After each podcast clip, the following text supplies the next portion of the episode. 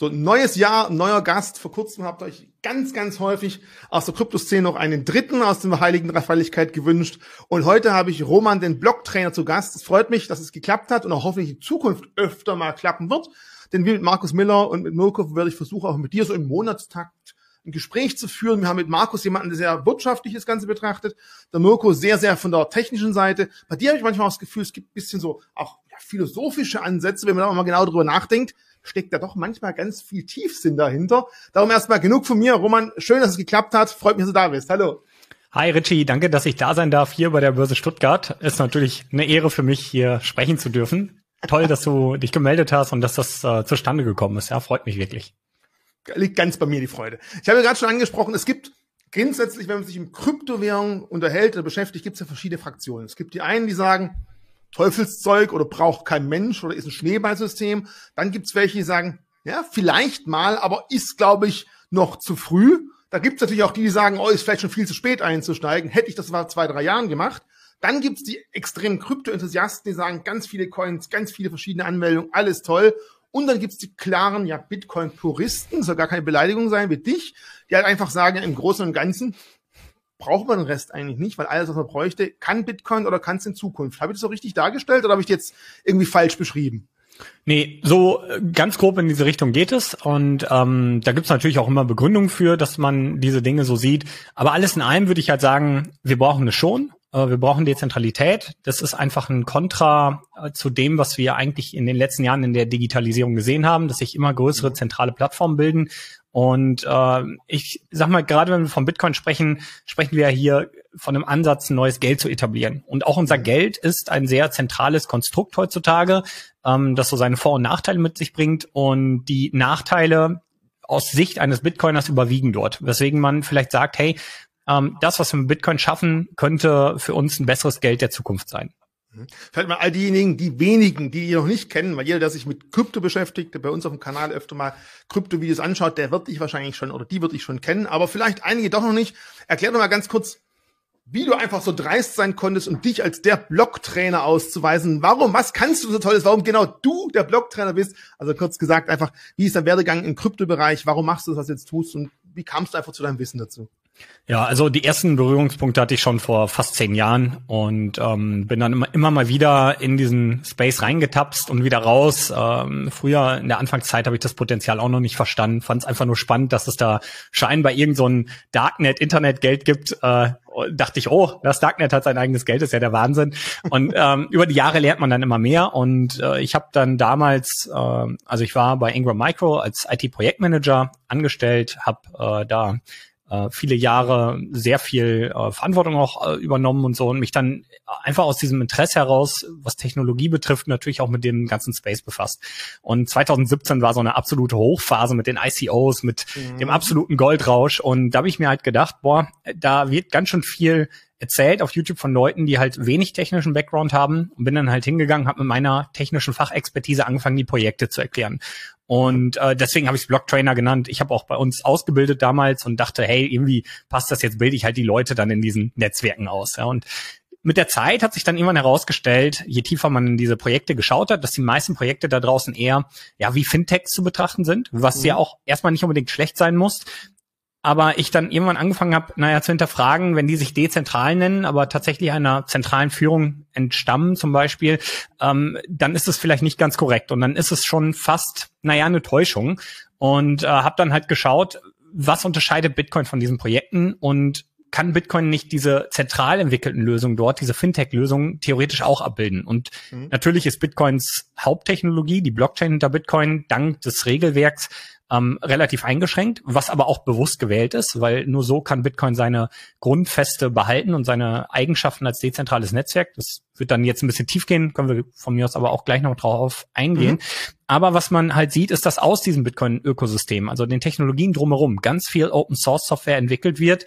die eben kein erfundenes Geld von, einer, von einem Unternehmen oder so äh, bedarf, äh, um entwickelt zu werden. Und wir sehen, dass die Community und ja, teilweise auch Unternehmen, aber halt dann selbst finanziert anfangen, Lösungen zu bauen, die mit Bitcoin interagieren und so auch viele Lösungen der Altcoin-Projekte abbilden. Und so kam dann über viele, viele Jahre, also das hat wirklich auch bei mir sehr lange gedauert, bis ich an diesem Punkt war, ähm, dass diese Erkenntnis war, hey, eigentlich ähm, das meiste schafft Bitcoin ja, oder das Ökosystem rund um Bitcoin.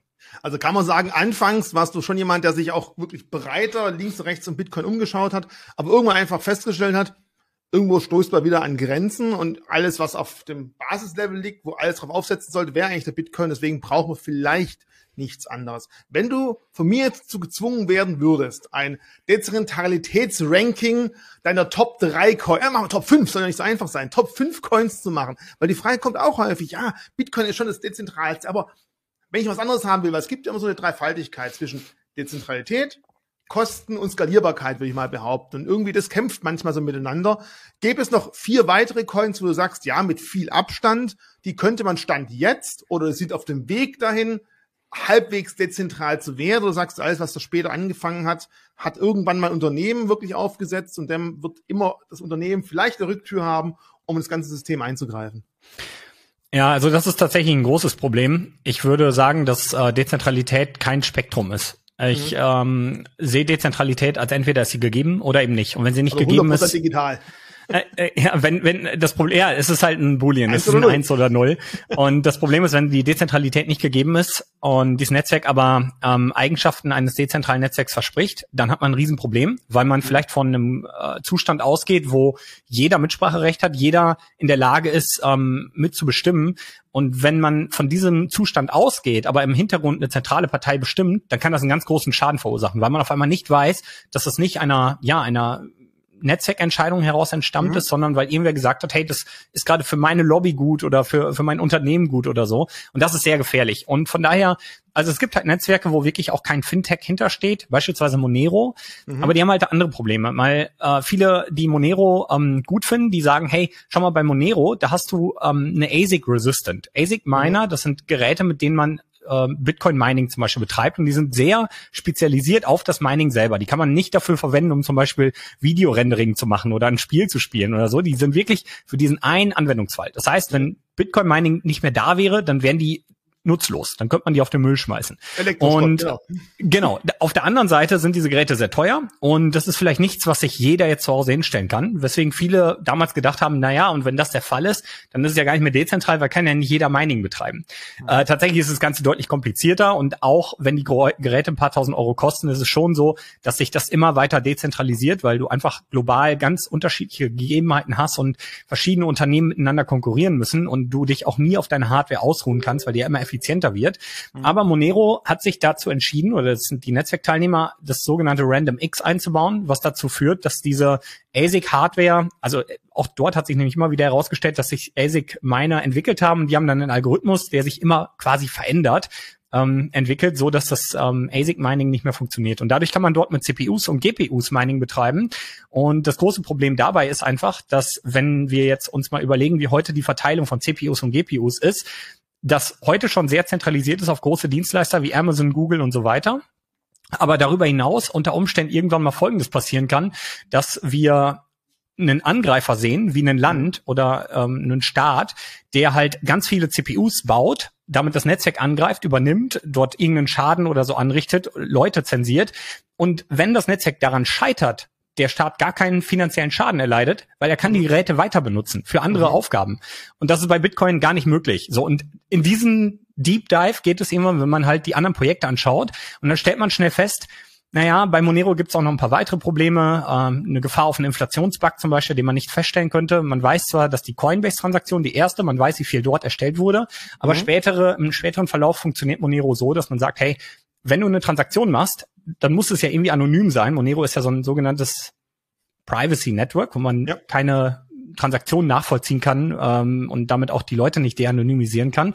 Und was dann passiert, ist einfach, dass man sagt, hey, du willst ähm, fünf Monero ausgeben, dann schaut das Netzwerk bei dir, du beweist kryptografisch einfach nur, hey, ich habe hier auf meiner Wallet mehr als fünf Monero liegen und dann darfst du diese Ausgabe tätigen. Und da, mhm. in diesem Prozess könnte es einen Bug geben, der es dir erlaubt, zum Beispiel 100 Monero auszugeben, obwohl du nur 0,1 Monero oder so also, besitzt. Ja, Double, Triple und sonst was Spending immer wieder das Ganze einfach ausnutzen. Genau, und das wäre nie nachzuvollziehen. Das bedeutet, heute könnte schon sein, dass jemand 10 Milliarden Monero oder so besitzt. So, und das sind halt Sachen, wo ich einfach sage, wenn das der Fall ist, dann können wir nie von einer, ja, von einem wirklich dezentralen Netzwerk ausgehen. Und das sind halt Sachen, wo ich am Ende dann zu diesem Entschluss komme, eigentlich kann nur Bitcoin diese Dezentralität gewährleisten. Deswegen würde ich kein Ranking anlegen wollen an der Stelle. Ja. Okay, also ich habe jetzt gerade nebenher zum Spaß einfach mal mein Monero Mining angeworfen. Und da ist halt Aha. wirklich das, was du gerade beschrieben hast. Jeder könnte das theoretisch nebenher machen. Gut, mit der Rechenleistung, ich habe jetzt ein paar Kerne nur freigegeben, wird es natürlich etwas schwierig, groß irgendwie was zu verdienen. Aber du hast ja gerade eigentlich den Nachteil, den viele als Nachteil bei äh,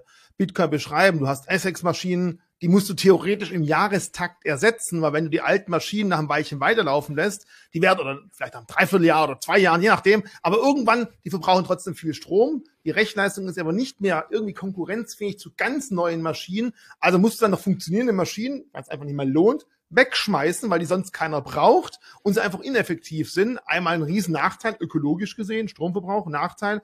Aber du sagst halt auch, dadurch kann eben keiner, kein Staat, kein Unternehmen eine riesen Attacke fahren und die Maschinen einfach nachher weiterverwenden oder irgendwie verkaufen oder, oder, oder. Also der Nachteil ist hier schon wieder so ein bisschen ein Vorteil.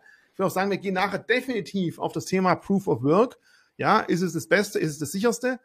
Und wird Bitcoin vielleicht auch irgendwann auf Proof of Stake umsteigen können? Fragezeichen. Da gehen wir gleich drauf ein. Aber ich nehme mal hin, wenn wir wirklich von Dezentralität sprechen, dann gibt es in deinen Meinungen definitiv ein einziges, wo man sagen kann, jawohl, das ist dezentral. Und bei allen anderen kann man halt sagen, die sind mehr oder weniger nicht dezentral, aber keins davon hat wirklich den Anspruch, dezentral sich darzustellen, weil einfach irgendwo immer gewisse Funktionen im Hintergrund oder gewisse Unternehmen im Hintergrund stehen, die einfach das Ganze unmöglich machen würden. Genau, ja. Es bleibt immer so ein Single Point of Failure meistens. Ähm, und das ist halt, Monero war jetzt gerade sogar ein Beispiel von einem Netzwerk, was theoretisch ja schon einer dezentralen Gruppe entstammt, aber mhm. es gibt ja ganz andere Netzwerke, wie bei Ethereum, wo wirklich eine Foundation hintersteht, die bestimmt, in welche Richtung sich das Netzwerk entwickelt. Das heißt, wir haben dort auch noch einen Zentralisierungsfaktor auf der Entwicklungsebene, auf der Ebene, wie die Sachen dann wirklich auch äh, später betrieben werden. Ein Großteil der Ethereum-Nodes läuft bei Dienstleistern. Äh, das haben wir in den letzten eineinhalb Jahren gesehen. Da gab es zwei Network-Splits, wo wirklich das Netzwerk wo, wo die Netzwerkteilnehmer unterschiedlicher Meinung waren, wie Ethereum zu laufen hat, mhm. ja, äh, weil es eben ein Update gab. Der eine hat das Update, der andere nicht. Also es ist das Regelwerk anders. Und auf einmal entsteht eine eine, so eine Kettenspaltung, so ein, so ein Fork. Und da muss man sich als Netzwerk wieder entscheiden, naja, was ist der Zustand, den wir alle wollen? Und da musste sich nicht das Netzwerk entscheiden, sondern im Endeffekt waren es zwei Dienstleister, die sich wieder einigen mussten. Und das mhm. zeigt so ein bisschen, ja, Ethereum läuft halt zum großen Teil bei Infura auf Amazon WS Nodes und so. Und ähm, im Endeffekt äh, ist das ja auch nicht dezentral. Ja, also hier bei Bitcoin, weil als Beispiel in meinen Videos mache ich das immer wieder, da halte ich die Full Node hoch. Das ist mein Bitcoin-Zustand und damit bestimme ich, nach welchen Regeln meine Bitcoin laufen. Und das ist halt super wertvoll, ja. Und ähm, das heißt, wenn ich das hier habe und den anderen habe, der die gleichen Regeln hat wie ich, dann kann ich mit dem den Bitcoin benutzen, wie ich ihn mir vorstelle. Mhm. Ja, und das ist bei Ethereum in der Theorie auch möglich, aber tatsächlich nicht Realität. Die meisten haben eben keine eigene Node. Das ist auch nicht deren Regelwerk, sondern es ist ein sehr zentrales Konstrukt. Und es geht dann auch sehr ins Detail und das ist auch genau das, was ich häufig bei diesen Netzwerken kritisiere. Die Leute, die hier investieren, die kennen sich in diesem Deep Dive der Technik und auch teilweise der Ökonomie, die da auch mit reinspielt, nicht so weit aus, dass sie das ähm, beurteilen können, was dezentral ist und was nicht. Und mhm. da halte ich diese Aussagen von denen, die diese Netzwerke bauen, teilweise als ja schon fast Täuschung, weil man versucht, diesen dezentralen Charakter von Bitcoin einzufangen, auf das eigene Produkt zu legen und zu sagen, schau mal, wir können das auch, aber wir sind technologisch ja. noch viel weiter, ja.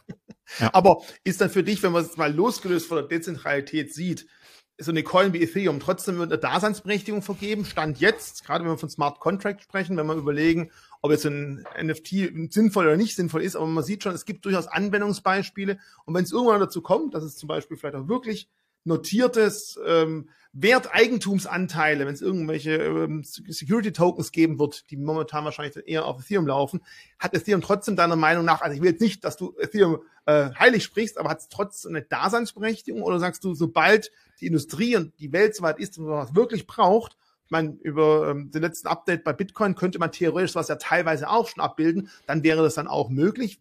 Wie siehst du, oder gibst du so den anderen Coins durchaus auch eine parallele Daseinsberechtigung oder sagst du, ja, die sind nur eine Übergangslösung? Ja, man muss immer fragen, wofür. Und mhm. ähm, ich für mich zum Beispiel, ich brauche kein Ethereum. Ja, also ich komme sehr gut ohne klar. Es mag aber Menschen geben, die sagen, nein, ich möchte mich nicht mehr missen. Ja, und das mhm. ist ja auch in Ordnung, oder? Ich meine, warum sollte man irgendetwas verbieten? Also äh, das Hauptproblem, was ich eigentlich mit diesen Netzwerken habe, ist wirklich die Art und Weise, wie sie vermarktet oder kommuniziert werden. Ähm, wenn man da mit offenen Karten spielen würde, wird es nämlich mit Sicherheit vielleicht weniger Leute geben, die den, äh, ja, die diesen Netzwerken folgen, weil sie sagen, okay, da steckt ja doch mehr Zentralisierung hinter, als ursprünglich vielleicht mal erzählt worden ist. Ja. Ähm, das ist dann häufig ein Problem, was ich tatsächlich sehe. Aber wenn jemand auf Basis dieses Wissens, dass es ein zentrales Netzwerk ist, sich dafür entscheidet und sagt, hey, ich will es aber nutzen, ja, warum nicht? Ich meine, das muss ja jeder für sich wissen.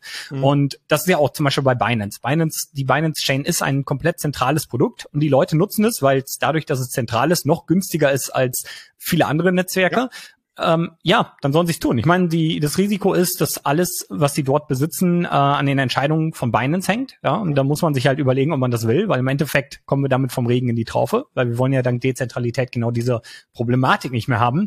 Aber wenn das für dich ähm, etwas ist, was aktiv kommuniziert wird und wovon du dir oder worüber du dir im Klaren bist, dann kann man das doch machen. Ja, also klar, die Sinnhaftigkeit ist was anderes. Du hast gerade schon Security Tokens angesprochen.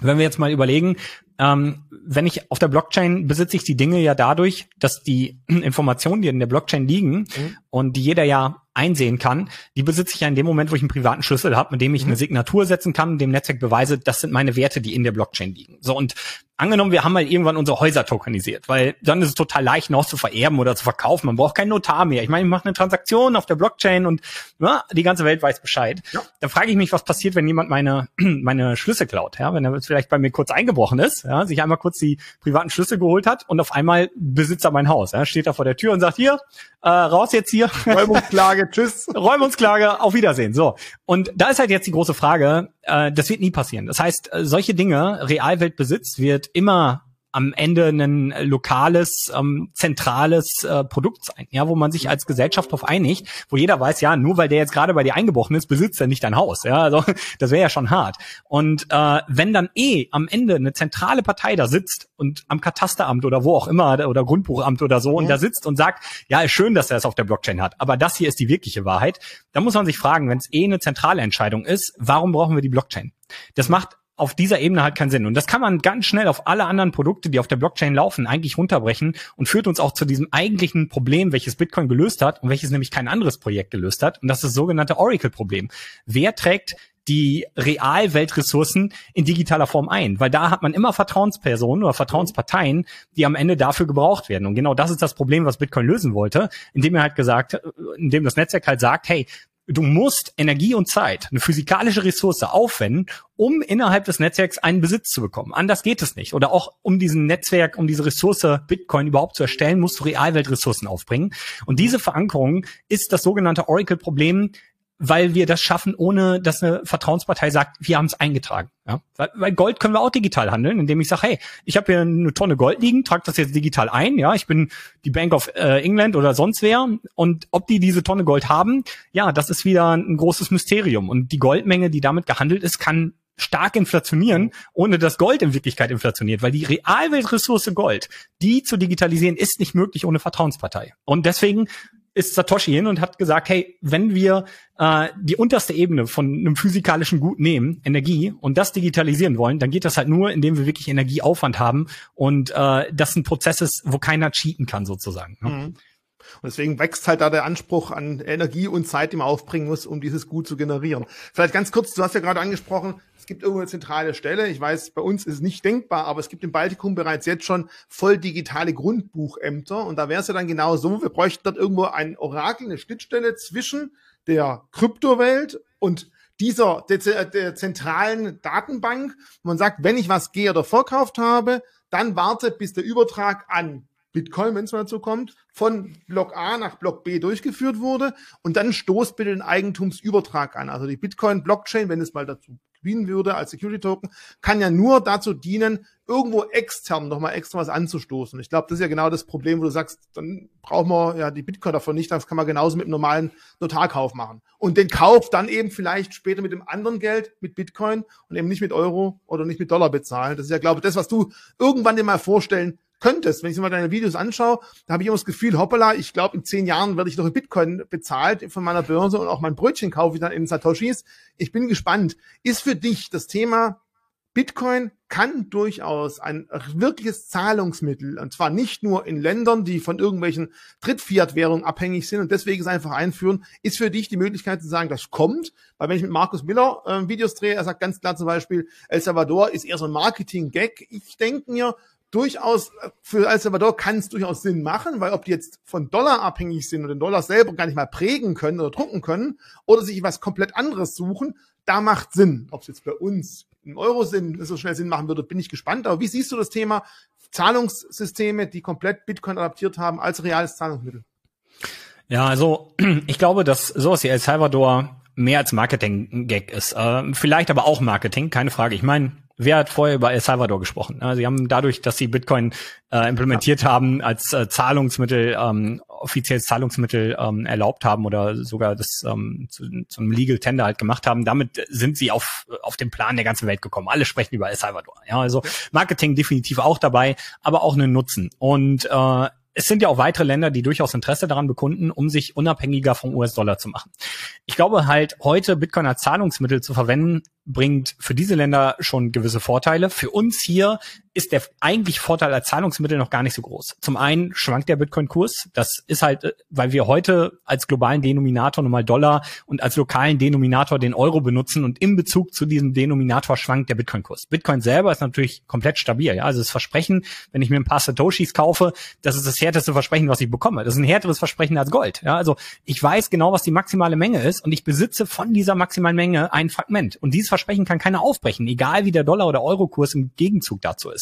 Nur mhm. ist es halt noch nicht so, dass äh, alle Menschen das verstehen. Und bis dieser Zeitpunkt da ist, schwankt der Kurs enorm.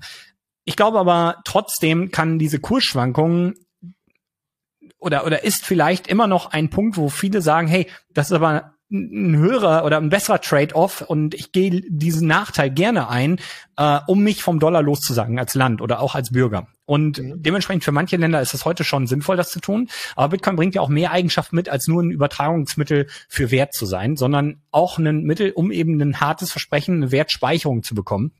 Und je größer da meine mein Zeithorizont ist, desto besser kann ich das für mich nutzen. Also Bitcoin zum Beispiel, klar, man sollte auch nie sagen, ja, weil das in der Vergangenheit so war, wird es auch in Zukunft immer so sein. Aber äh, Bitcoin hat äh, in den letzten ja, 13 Jahren jetzt bewiesen, dass du maximal vier Jahre warten musstest, bis Bitcoin neues All-Time-High gefunden hat. Also wenn du diesen Zeithorizont von mindestens vier Jahren für deinen monetären Gegenwert mitbringst, dann wirst du darin dein, deine geleistete Arbeitskraft besser speichern können wie in einem Dollar oder in einem Euro oder in irgendwas anderem. Vor allem, weil dieses harte Versprechen, wenn du dich mal wirklich loslöst von einem Dollarkurs oder Preis, das Versprechen erlaubt Bitcoin dir sofort. Du kriegst ein Fragment von diesen maximal 21 Millionen Stück und da rüttelt nichts mehr dran. Keine Regierung, kein Land, kein Staat kann dir das noch wegnehmen oder kann dieses Versprechen aufbrechen, indem es sagt, hey, jetzt gibt's 42 Millionen Bitcoin oder so. Ne? Es ist halt wirklich ähm, dein, dein Wert. Und das ist halt was, wo ich sage, ja, daraus kann sich irgendwann mal ein Geld entwickeln. Ja? Wenn immer mehr Menschen sich darauf einigen, kann sich vielleicht sogar eine Art Parallelgesellschaft bilden, ja, äh, so eine Bitcoiner-Gesellschaft unter Umständen, ähm, ja, in manchen Teilen der Welt, wie in El Salvador und vielleicht zwei, drei anderen Ländern. Wir sehen ja zum Beispiel auch, dass der Iran, äh, die Zentralbanken dort äh, von den Minern im eigenen Land Bitcoin kaufen um damit mhm. internationalen Handel zum Beispiel mit Venezuela zu machen, weil die beide den Dollar nicht mehr dafür benutzen dürfen. Das heißt, auf Landesebene entwickelt sich dadurch ja schon eine Art Parallelgesellschaft. Und das kann natürlich global passieren. Bis wir das hier bei uns als natives Geld benutzen, äh, kann sehr, sehr lange dauern, weil ich glaube, dass die Probleme unseres Geldsystems den meisten Menschen gar nicht so bewusst sind. Und ähm, das kann keine Ahnung, 30, 40 Jahre dauern, bis vielleicht die Menschen wirklich sagen, hey, wir nutzen es hier als Geld. Auf der anderen Seite glaube ich, äh, angenommen, die Hälfte aller Länder weltweit benutzt äh, Bitcoin zusätzlich als offizielles Zahlungsmittel, dass vielleicht auch Länder wie Euro, äh, äh, Länder wie Deutschland oder halt ähm, ja sowas wie die Europäische Union sagen, na ja, das macht schon Sinn, das hier auch mit als zusätzliches Geld zu implementieren, weil dann brauchen wir nicht überall hin und her tauschen und äh, du kannst es nativ überall verwenden. Das kann natürlich auch kommen. Ja. Gut, das heißt also eine Inflationierung bei Bitcoin ist genau das Gegenteil vorhanden, weil wir werden immer weniger neue Bitcoins im System zugefügt. Wir sind momentan ja schon bei 90 Prozent der ausgegebenen Bitcoins. Da komme ich nachher gleich auch zu dem Halving-Effekt, den du gerade angesprochen hast. Alle vier Jahre werden die neuen Bitcoins pro zehn Minuten halbiert. Und in Historie hat man gesehen, da springt der Kurs kurz davor oder danach signifikant an. Aber davor mal, hast du mal so ein Beispiel, wenn wir von Inflation sprechen, äh, Wertverfall im Dollar zum Beispiel auf eine längere Frist gesehen, wie viel wir da als Besitzer, als jemand, der das Geld einsetzen möchte, um sein Brot zu kaufen, sein Auto zu tanken, auf 10, 20, 30 Jahresfrist verloren hätte oder sogar länger?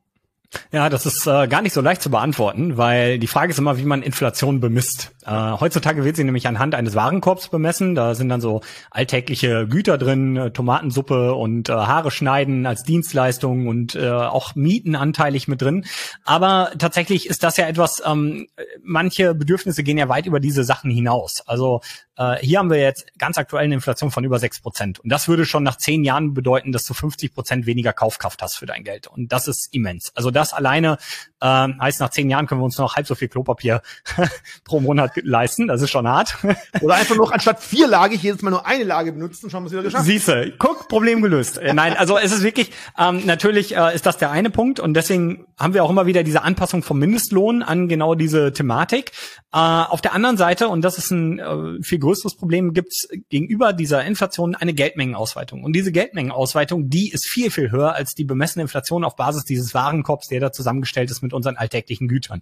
Mhm. Diese Geldmengenausweitung waren allein im US-Dollar in den letzten zwei Jahren über 40 Prozent. Also jeder dritte jemals erschaffene Dollar ist in den letzten zwei Jahren erschaffen worden. Und das ist ein Prozess, der schon seit, ja, eigentlich 1971 als offizielles Gesetz da ist, dass man eben Dollar aus dem Nichts erschaffen kann. Aber auch davor davor schon äh, gemacht wurde, um den Vietnamkrieg zum Beispiel zu finanzieren. Und das große Problem ist, dass diese Geldmengenausweitung ähm, nicht so richtig bemessen wird oder bemessen werden kann. Was wir aber sehen, dieses Geld landet irgendwo, zum Beispiel in Aktien oder in Immobilien. Und das ist das, was wir sehen. Der äh, Aktienindex oder Immobilienindex, je nachdem, welchen man nimmt, der ist in den letzten Jahren massiv nach oben gegangen. Teilweise sprechen wir hier wirklich von äh, 30, 40 Prozent in den letzten zwei Jahren. Und das ähm, mhm. deckt sich dann sehr schnell auch mit der Geldmengenausweitung. Äh, und jetzt muss man man sich halt immer fragen, wenn ich jetzt einen Mindestlohn bekomme und einen Inflationsausgleich von sechs Prozent, damit ich mir genauso viel Klopapier holen kann, was bedeutet das aber für mich, wenn ich mir eine Immobilie kaufen möchte, die ja immer teurer wird, weil dort die ganzen Märkte spekulieren. Dieses Geld, das Neue landet dort. Und wenn ich jetzt Venture Capitalist bin, der seine 10 Millionen auf dem Konto hat, eben nicht um sich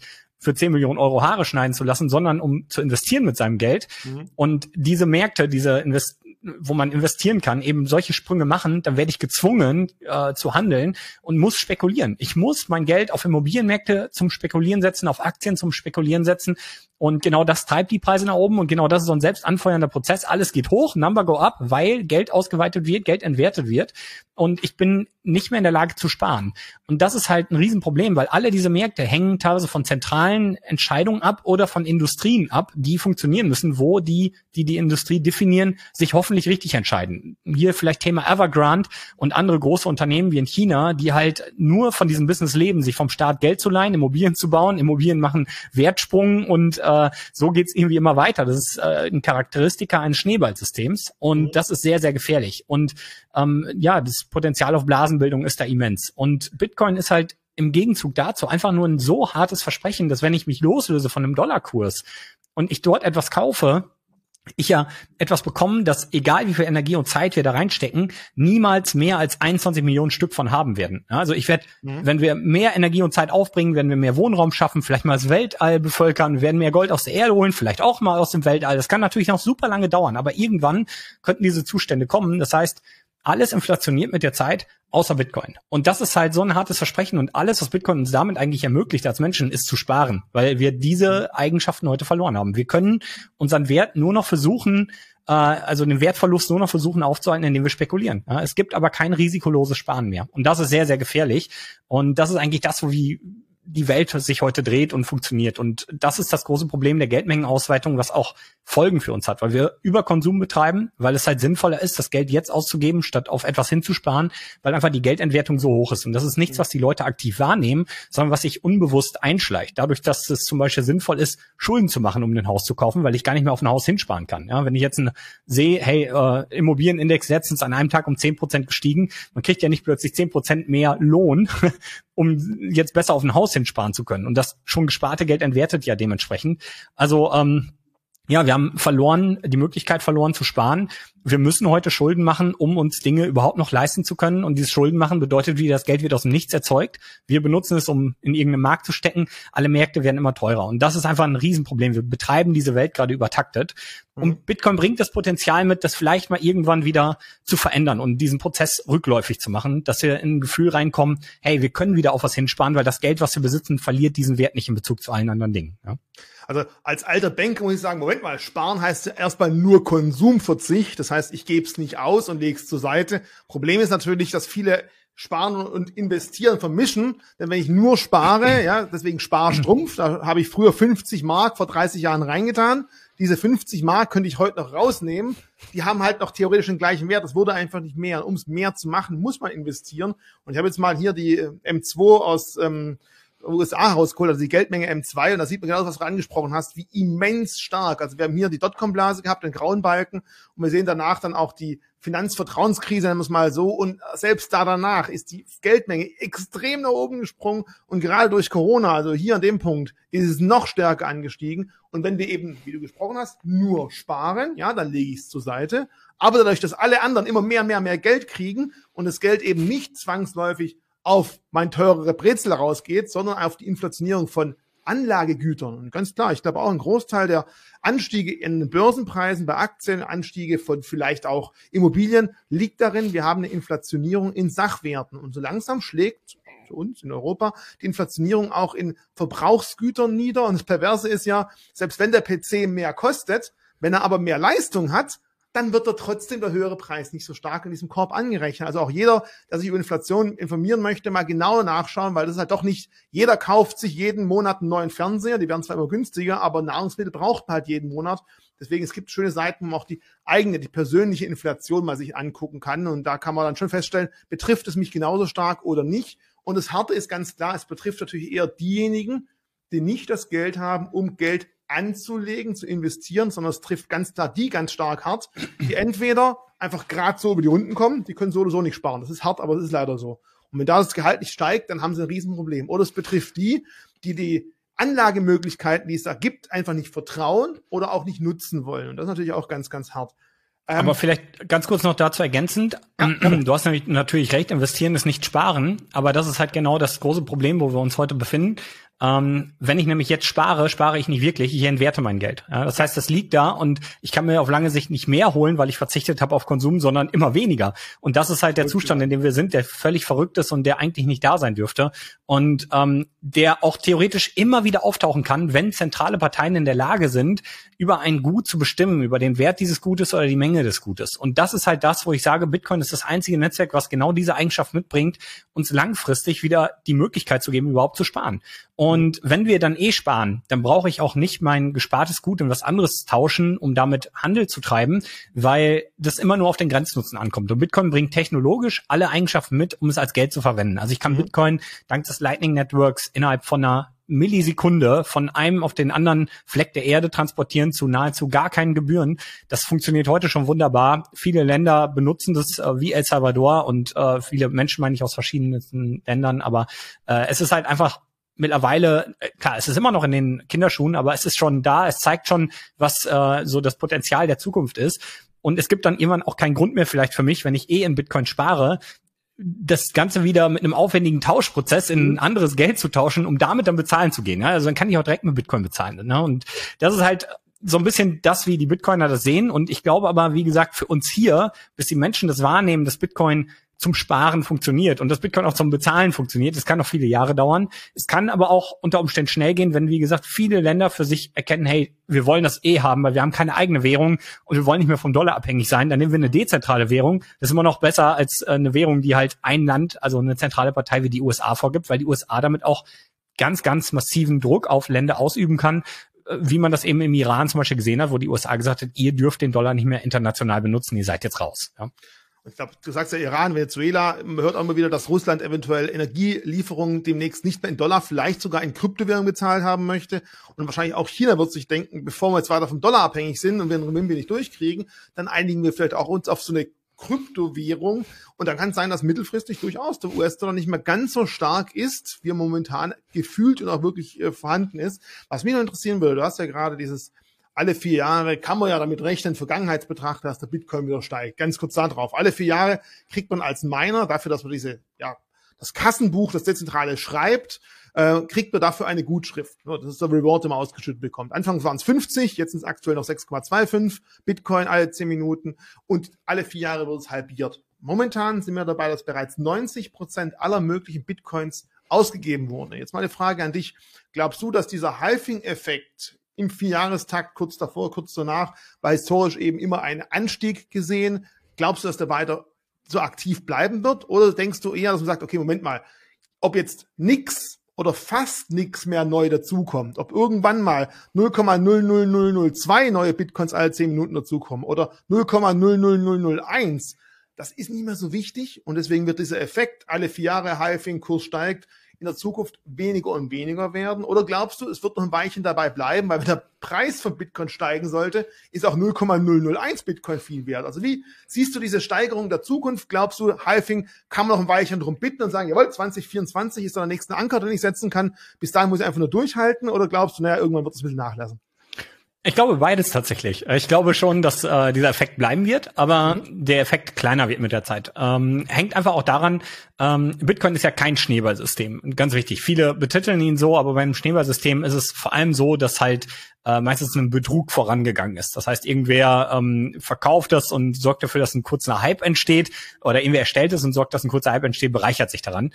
Mhm. Ähm, das ist ja hier nicht der Fall. Aber bei einem Schneeballsystem ist vor allem auch eins immer so, du brauchst neue Leute, damit das Ganze an Wert weiter steigt zum Beispiel. Und das mhm. ist bei Bitcoin nicht notwendig. Also selbst wenn heute ähm, keine neuen Menschen mehr zu dem Netzwerk dazukommen, würde mal abgesehen vom Halving Bitcoin äh, von seiner maximalen Menge ja sich nie verändern. Also 21 mhm. Millionen ist die maximale Menge und alles andere weitet sich mit der Zeit aus. Also selbst mit einer stabilen Bevölkerung, die Bitcoin benutzt, also man sagt, hey, wir bleiben einfach immer die gleiche Menge, ähm, wird alles andere zu Bitcoin inflationieren und dauerhaft im Wert steigen. Also es hat nicht damit zu tun, dass neue Leute hinzukommen, aber natürlich auch damit zu tun, weil mehr Leute heißt mehr Nachfrage auf einem begrenztes Angebot. Also haben wir hier mehrere Effekte, die dazu führen, dass Bitcoins Preis steigt. Und mhm. das eine, durch das Halving haben wir eine immer geringer werdende Inflation, also eine immer geringer werdende Bitcoin-Geldmengenausweitung, wenn man so will, die darauf trifft, dass aber auch immer mehr Menschen diesen Fakt feststellen und das Geld nutzen. Das heißt, sie haben eine Phase, die mhm. sorgt dafür, hey, die Bitcoin, neuen Bitcoin werden halbiert. Das sorgt für eine geringe, würde ich mal sagen, Wertsteigerung alle vier Jahre automatisch, ähm, bei gleichbleibendem ähm, Anspruch.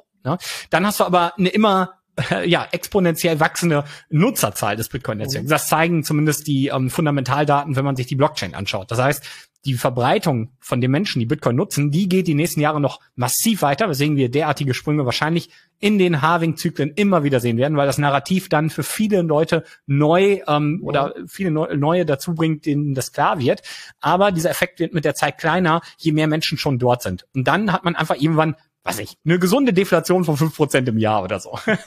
ja, und ähm, das heißt, äh, die Wertsteigerung wird weitergehen.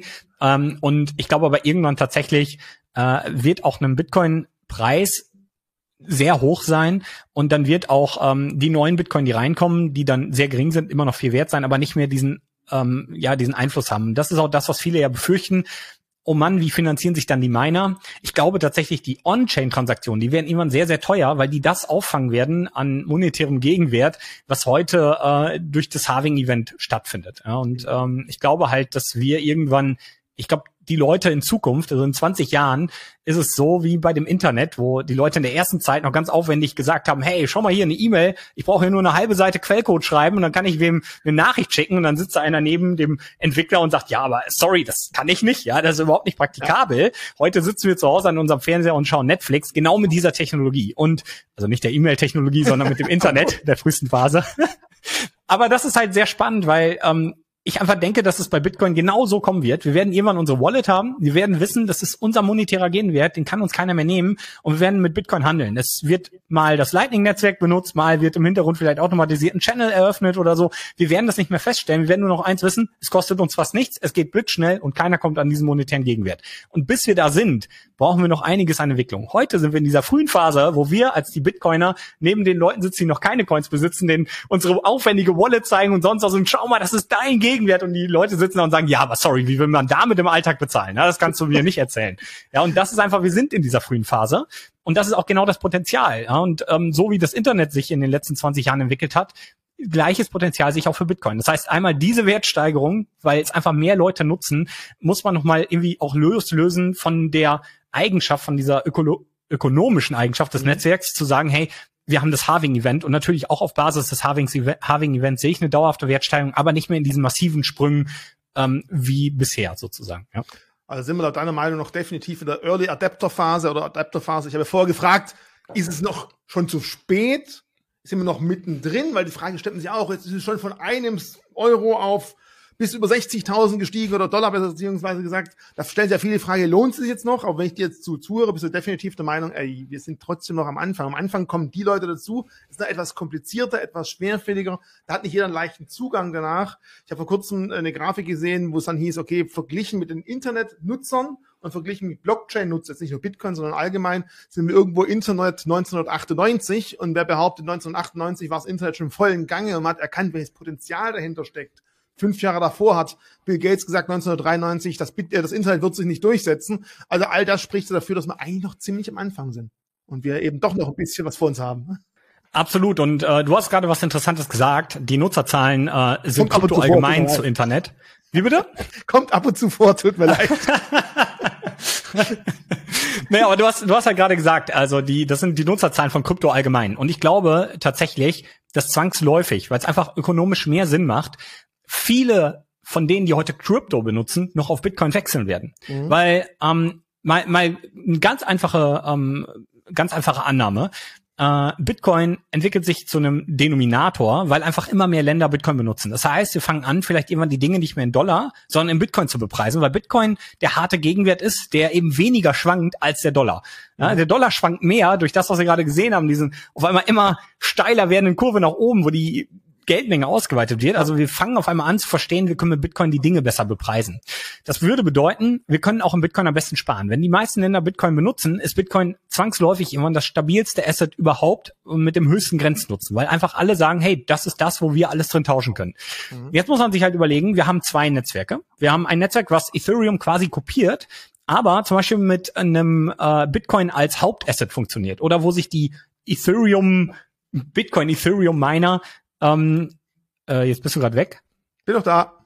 Okay, wo sich zum Beispiel jetzt die, ja, wo sich die Bitcoin Ethereum Miner, wenn man das so nennen möchte, halt in Bitcoin bezahlen lassen statt in Ethereum. Und da muss man sich halt einfach fragen, wenn ich jetzt in einem Netzwerk bin, dessen Grenznutzen kleiner ist als der von Bitcoin, also dem Ether-Coin zum Beispiel, mhm. und dieser Coin aber notwendig ist für mein Business, weil ich ja die Smart Contracts oder was auch immer, worauf ich angewiesen bin, laufen lassen muss, wo wäre ich dann profitabler? In dem Netzwerk, was nativ Bitcoin annimmt, oder in dem Netzwerk, wo ich Bitcoin, also meine Rücklagen, mein Erspartes immer wieder in Ether tauschen muss und zurücktauschen muss und wo ich einen zusätzlichen ja, Kauf habe und auch das Risiko habe, wenn ich mich vorbereiten möchte, ich muss ja irgendwie immer mit einem schwanken, zum Denominator schwankenden Kurs rechnen, bedeutet früher oder später macht das ökonomisch gar keinen Sinn, dass diese Netzwerke einen eigenen kleineren Coin haben zum globalen Denominator. Vor allem, weil dieser ja technologisch gesehen das auch abbilden kann. Also du könntest ja auch einen Bitcoin-Derivat bei Ethereum benutzen, was es heute mhm. ja schon gibt, sowas wie Wrap Bitcoin. Mhm. Die Miner könnten auch sagen, wir nehmen das als Bezahlung an, beispielsweise.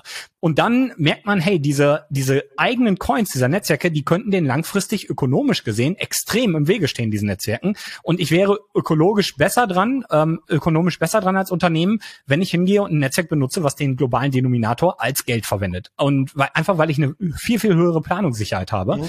Und deswegen glaube ich, Bitcoin kann auch noch viel von dem monetären Wert aus dieser ganzen Kryptowelt aufsaugen. Und ähm, dementsprechend, wir stehen nicht nur 1998 von dieser frühen Phase zeitlich gesehen an, sondern auch, weil auch das, was gerade im Altcoin-Space passiert, eher vergleichbar ist mit Fintech und mhm. äh, Fintech-Unternehmen, also vielleicht Securities, also Aktien. Und ich glaube, dass Bitcoin diesen Charakter von Sparen, der heute in Investieren sich gewandelt hat, weil wir eben, wie wir vorhin festgestellt haben, nicht mehr sparen können, diesen Charakter, ähm, ja, dass die Leute irgendwann sagen, hey, wir kaufen keine Aktie mehr, um zu spekulieren, sondern weil wir an der Entwicklung von einem Unternehmen glauben. Das heißt, wir fangen auf einmal wirklich wieder an, mit einem Aktienpreis ein Unternehmen zu bewerten, was ja heute auch nicht mehr der Fall ist oder in den meisten Fällen nicht mehr der Fall ist. Und ähm, wenn wir wirklich Wert sparen wollen, dann machen wir das in Bitcoin. Das heißt, ganz viel monetärer Wert kann dann nach Bitcoin fließen. Ja? Und ich fange vielleicht auch an, als Immobilienunternehmen zu sagen, okay, es macht keinen Sinn mehr, in Immobilien meinen Wert zu sparen und zu spekulieren, sondern wenn ich eine Immobilie mache, dann wirklich wieder mit dem Nutzen aus meiner Miete und sonst was vielleicht Geld zu generieren aber eben nicht mehr, um nur auf einem Markt zu spekulieren, wie es heute ein Evergrande tut. Und das heißt, wenn die sparen wollen, gibt es vielleicht für die auch langfristig nichts Besseres mehr als Bitcoin zu kaufen. Das heißt, sie fangen vielleicht an, ihre Immobilien zu verkaufen und das Geld in Bitcoin zu shiften.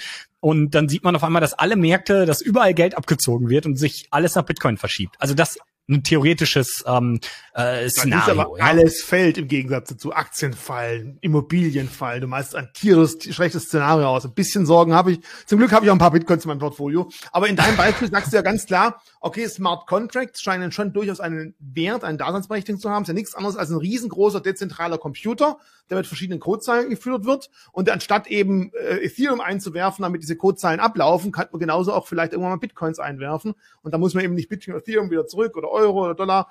Wäre ja auch eine Zeit. Oder sagst du, auch das braucht man nicht. Theoretisch könnte man das auch über Taproot zum Beispiel, über Bitcoin irgendwann mal machen, wenn es die Industrie, wenn es die Welt wirklich haben will. Ich glaube, es kommt auch hier immer so ein bisschen darauf an, was man vorhat. Ähm, ich glaube, was viele schon verkennen, ist, was überhaupt eine Blockchain ist. Eine Blockchain ist ja im Endeffekt nur eine Datenbank. Eine mhm. Datenbank, die auf mehreren Computern gespeichert ist. Und wenn diese, wie gesagt, nicht dezentral ist, dann stellen wir schnell fest, sowas wie eine Blockchain haben wir auch schon. Ja, das nennt sich CDNs. Das ist dann halt, weiß ich, Facebook hat auf der ganzen Welt Server stehen, die den Datenstand vom Hauptserver replizieren, also äh, redundant mhm. darstellen, nur dass äh, eben die ganze Last weltweit verteilt wird und damit auch die Verbindungsstrecken zwischen dem Endkonsumenten, also uns auf unserem Handy oder dem PC, hin zum Server kürzer sind. Und so hat mhm. Facebook überall Server stehen. Und dann gibt's heute Dienstleister, die genau das machen. Das sind sogenannte CDN-Anbieter. Und das ist eigentlich ja auch schon ein dezentrales Netzwerk. Es ist halt zentral geführt, ja. Und ja. im Endeffekt sind viele von den heutigen Altcoins exakt das, wenn man das so will. Und dadurch auch ist die Blockchain eigentlich nur eine sehr ineffiziente Datenbank. Ob die Blockchain offen oder nicht offen ist, hat gar nichts mit der Technologie Blockchain an sich zu tun. Das heißt, wir können auch heute schon eine Open Database nehmen. Und wenn man es genau nimmt, ist doch Facebook so eine, oder? Ich meine, ich kann da was eintragen und alle anderen können sehen.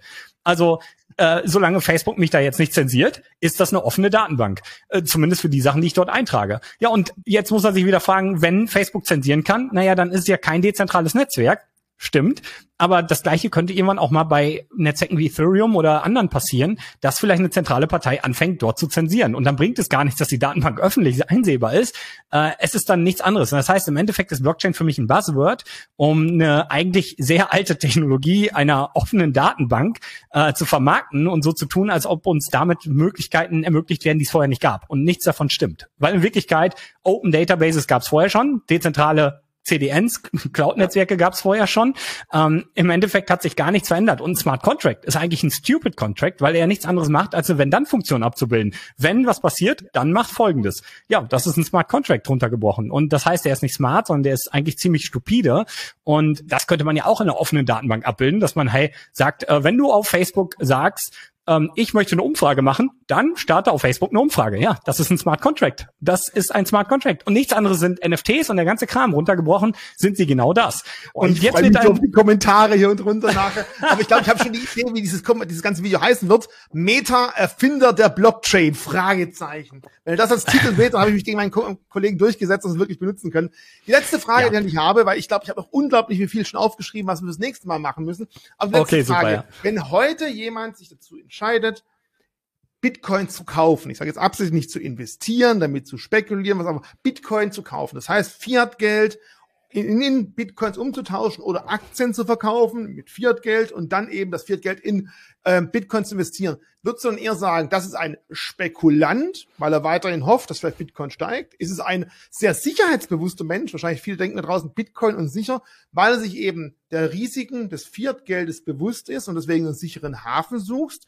Oder wie würdest du am ehesten so eine Person beschreiben? Oder muss die Antwort eigentlich die Person selber geben, aus welchem Grund sie das Ganze tut? Und du sagst, pff, muss er selber wissen.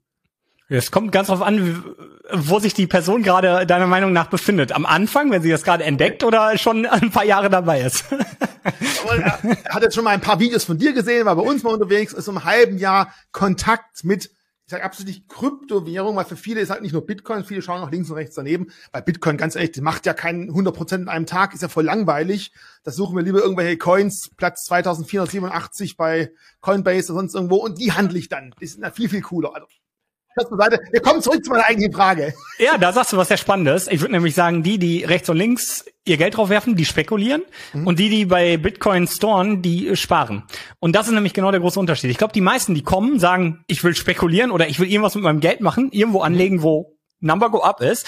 Die sehen das alles und dann sehen die die ganzen Token und NFTs, das ist wie so ein Kind, was in einen Süßigkeitenladen reinkommt und die Augen glänzen nur so. Das kriegt schon Diabetes beim, beim Ansehen des, des Warenangebots und fängt an, sich alles reinzupacken. Und dann überfuttert es sich, dann wird einem vielleicht schlecht, dann merkt man, na, war, war gar nicht so gut, äh, dreht sich um und geht zum Gemüse und sagt, ey, nee, das ist mein Food, ja. Also ich glaube halt im Endeffekt ist es so, die, Leute, die meisten Leute kommen zum Spekulieren, ähm, viele bleiben bei Bitcoin zum Sparen, weil sie die Vision verstehen und auf diesem Level sind. Und einige bleiben auch und spekulieren rechts und links neben Bitcoin und sagen, ja, vielleicht habe ich dann Glücksgriff, ja, ich mache das einfach mal. Und das muss ja auch jeder für sich am Ende entscheiden. Ich habe zum Beispiel bei mir auf dem Content, auf dem Kanal einfach irgendwann entschieden, ich möchte die Leute nicht mehr zum Spekulieren animieren, weil eigentlich ist das das, was die Welt ja sowieso die ganze Zeit tut. Mit Aktien, mit Immobilien, überall wird nur noch spekuliert. Bitcoins äh, Faszination für mich ist ja, dass es uns etwas ermöglicht, was es gar nicht mehr gab. Sparen. Und mhm. das ist eigentlich so mindblowing, weil die das, was das für diesen Planeten bedeuten kann, wenn wir eine sparsame Be Gesellschaft bekommen, ist unfassbar. Also eigentlich möchte ich, dass die Leute äh, wegkommen von diesem, ich muss irgendwie spekulieren, um reich zu werden, weil mhm. ich glaube, langfristig macht dich das Spekulieren arm tatsächlich. Und ich glaube, das Sparen ist das, was dich reich macht, weil du dich auch persönlich veränderst, weil du feststellst, ein sparsamer Umgang bringt mir Sicherheit. Ich komme länger mit dem Hab und Gut hin, was ich besitze. Ich kann viel länger planen. Ich kann auf Dinge hinsparen und mich viel mehr darauf freuen, diese Sachen zu bekommen. Also du veränderst dich selber massiv, wenn du zum Bitcoiner wirst, weil du ein viel größeres Bewusstsein für alle Dinge bekommst. Und das ist halt etwas, was ich bei mir transportieren möchte und was ich den Leuten bewusst machen möchte und was ich auch tatsächlich für mich selber adoptiert hat. Also ich mache nichts mehr irgendwie mit Altcoins oder sonst was. Ja, also äh, das ist halt eine Entwicklung, die man vielleicht irgendwann nimmt. Ähm, und das ist, diese Begeisterung möchte ich eigentlich den Leuten geben und äh, dieses Bewusstsein dafür und vor allem, welche Veränderungen Bitcoin in diesem Bezug nämlich dann global haben kann, auf ja. dem ganzen Planeten sogar, ne? auf äh, Ökologie, auf äh, das, wie wir mit unserer Umwelt umgehen und so weiter und so fort. Ja. Also wir machen jetzt einen Cliffhanger wunderbar zum Thema Umwelt äh, und quasi Proof of Work, Energieverbrauch, CO2-Ausstoß und so weiter und so fort. Das wird definitiv ein Teil unseres nächsten Videos sein. Also ich hoffe, ich kann dich wieder zu überzeugen, hier mitzumachen. Mir hat sehr viel Spaß Gerne gemacht. Doch. Ich habe noch ein paar andere Fragen mal aufgeschrieben, aber wenn ihr da draußen jetzt auch noch Fragen habt, gut, die könnt ihr natürlich genauso bei Roman auf dem Kanal stellen, aber lasst sie auch gerne hier mal bei uns hier, dass wir noch ein, zwei Anhaltspunkte haben, was wir noch so mitnehmen können. Aber ganz ehrlich, selbst ohne einen Kommentar von euch, das nächste Video wird auch mindestens eine Stunde lang werden. Das wird gar nicht anders möglich sein. Mir hat's viel Spaß gemacht. Diesmal blieb nur so unter einer Stunde. Von meiner Seite aus einfach bis zum nächsten Mal. Vielen Dank und bleibt allen gesund da draußen. Danke, Richie. Tschüss zusammen.